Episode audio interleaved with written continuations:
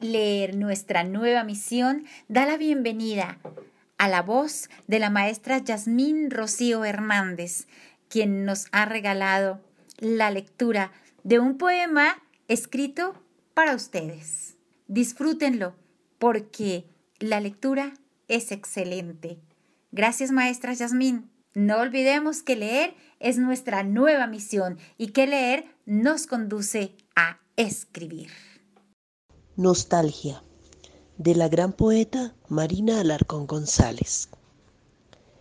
En la soledad de un pájaro oigo distintas formas de alegría. Luz Mari Giraldo. Las ausencias son lejanías, voces y rostros ajenos a mi continente, ecos de historias tejidas con quimeras, ladridos sin nostalgia. Las ausencias son cordones umbilicales que atan dimensiones para hacer sopa de vida con sustancia de muerte.